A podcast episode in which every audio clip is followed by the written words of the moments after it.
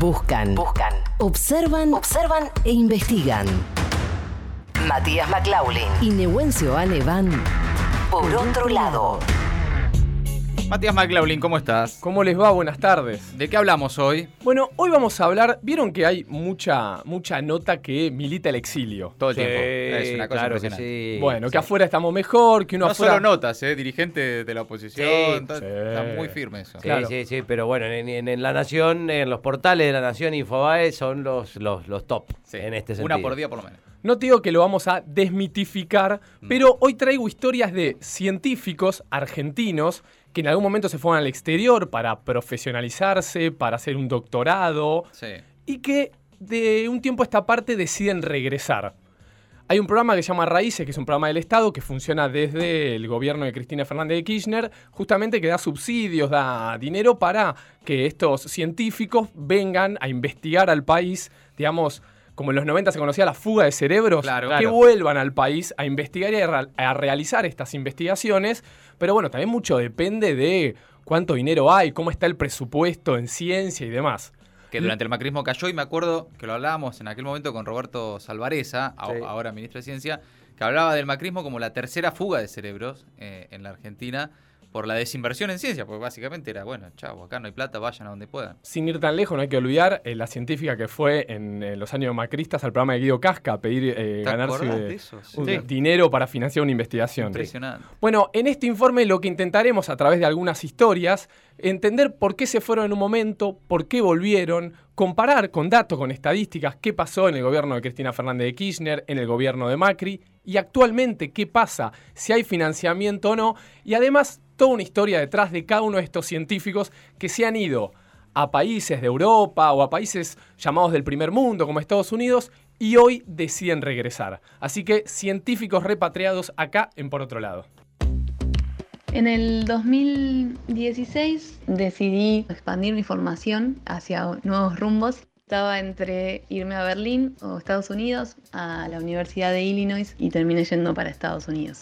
Soy Ana Peinetti, soy licenciada y doctora en química de la Facultad de Exactas y Naturales de la UBA. Siempre estuvo en mi cabeza que quería tener como científico en formación una experiencia en el exterior. Siempre consideré que salir de la zona de confort podía ayudar a mi, a mi crecimiento profesional y personal. Mi nombre es Julián Naipauer, licenciado en genética, recibido de la Universidad Nacional de Misiones. Luego de ahí realicé un doctorado en biología molecular en la Universidad de Buenos Aires. Las primeras acciones del programa Raíces eh, se desarrollaron en 2013. Se vio la necesidad de generar una política para ayudar a que científicos y científicas que durante los 90 se habían ido al exterior puedan regresar a su país. En 2015 el programa había logrado repatriar 1.300 científicos.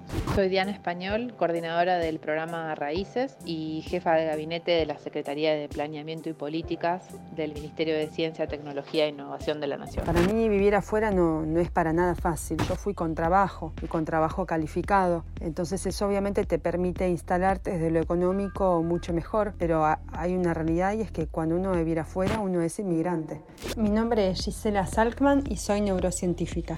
Trabajar en Estados Unidos es complejo porque se necesitan visas de trabajo para poder trabajar, entonces en ese sentido también a veces se hace difícil para la pareja de la persona que ya va con trabajo y con una visa de trabajo porque tiene que conseguir que alguien le dé la visa de trabajo para poder trabajar. Creo que lo que más extraña de Argentina es la, la parte social. No es fácil integrarse con los locales tampoco, o sea, en, en nuestro caso con franceses, más allá de que te reciben bien y demás, ellos ya tienen su vida formada ya. Entonces muchas veces las amistades que haces son amistades con gente que también, eh, que está de paso, que a veces hace difícil insertarse en la sociedad y uno siempre siente que viene de afuera. No es justo que el modelo de país que tuvimos en los 90, que los mandó a lavar los platos, o que en los últimos años de la gestión anterior los hacía participar de, de concursos en la televisión para poder financiarse sus investigaciones, los deje afuera de aquello por lo que tanto trabajaron para, para realizar.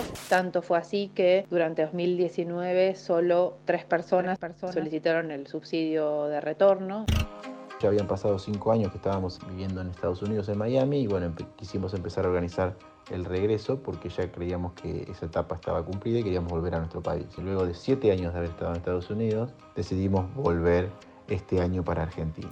Necesitamos estos científicos y científicas altamente calificados para que nos ayuden a desarrollar el modelo de país que, que queremos para Argentina. Entre el 2019 y 2020 empecé a pensar volver al, al país. Estaba terminando mi postdoc y entonces fue el, el momento de decidir el siguiente paso. Y bueno, decidí volver y empezar mi laboratorio en Argentina. Vale decir, de diciembre de 2020 hasta ahora ya tenemos aprobados 50 regresos a Argentina y tenemos además 47 pedidos más que están siendo analizados.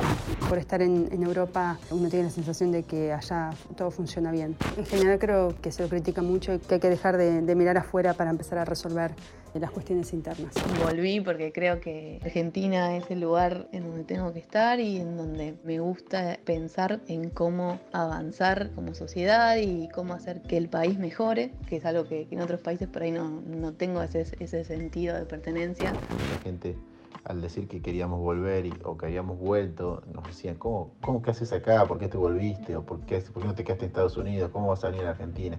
La mayoría de esta gente que nos planteaba este tipo de preguntas nunca tuvieron la experiencia de vivir fuera de nuestro país. Entonces creo que no es lo mismo viajar por 20 días, un mes, dos meses, que, vivir siete años alejado de tus raíces.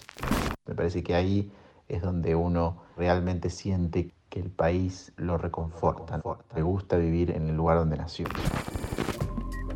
Buenísimo el informe, qué importantes estos testimonios eh, en ese contexto que marcabas vos, Mati, ¿no? Mientras todo el tiempo, todo el día te dicen cómo puede ser que seas tan idiota de vivir en un país como la Argentina. Bueno, Sí. ahí tenés. Bueno, datos que, que terminan un poco con el relato. 2015 fue el año que más científicos volvieron, 1300. Mm. El año que menos científicos se pudo repatriar fue el 2019, 3. 3. Ah, bien. ¿Entendés? 3, es muy poco. Sí. Pero porque no tenían financiamiento. Claro. Diana, la, la titular del, del programa Raíces, me decía, suerte que no cerraron, digo, cuando eh, financiaron todo el, el presupuesto de ciencia, suerte que no cerraron el, el programa, pudimos mantenernos y por lo menos pudimos repatriar a tres. Imagínate. Claro, digo. para mantenerlo vivo, digamos, de alguna manera. Sí, Claro. sí, sí. Actualmente, en 2020, en, perdón, 2021, eh, habíamos escuchado que 50 ya se aprobaron y 47 más ya pidieron volver. Sí. Digamos, la política de Estado de que vos querés regresar, no es porque querés regresar así nomás, sino para, por ejemplo, poner un laboratorio acá, para continuar una investigación. Y vos necesitas un subsidio, un presupuesto que te mantenga eso o que te deje planificar por dos años, por ejemplo. Bueno, este programa lo que hace es eso. Por dos años te da, te, te- te da la tranquilidad de que vas a tener ese monto de dinero. Entonces no estás a la vera de que cambie el color político o que a ver si me financian o no me financian. La importancia de la política de Estado, la importancia, digamos, siempre hablamos de si queremos soberanía necesitamos la ciencia. Sí. Y con la pandemia lo, con la Bueno, pandemia lo vimos. Claro, ahí quedó clarísimo, ¿no? Eh, además, te digo, no solo porque está muy, muy, eh, la, la idea está extendida de eh, la, la- digamos, estas cuestiones de la soberanía, digamos, pero que hay que, que el Estado, en, en definitiva, es una inversión, pero real.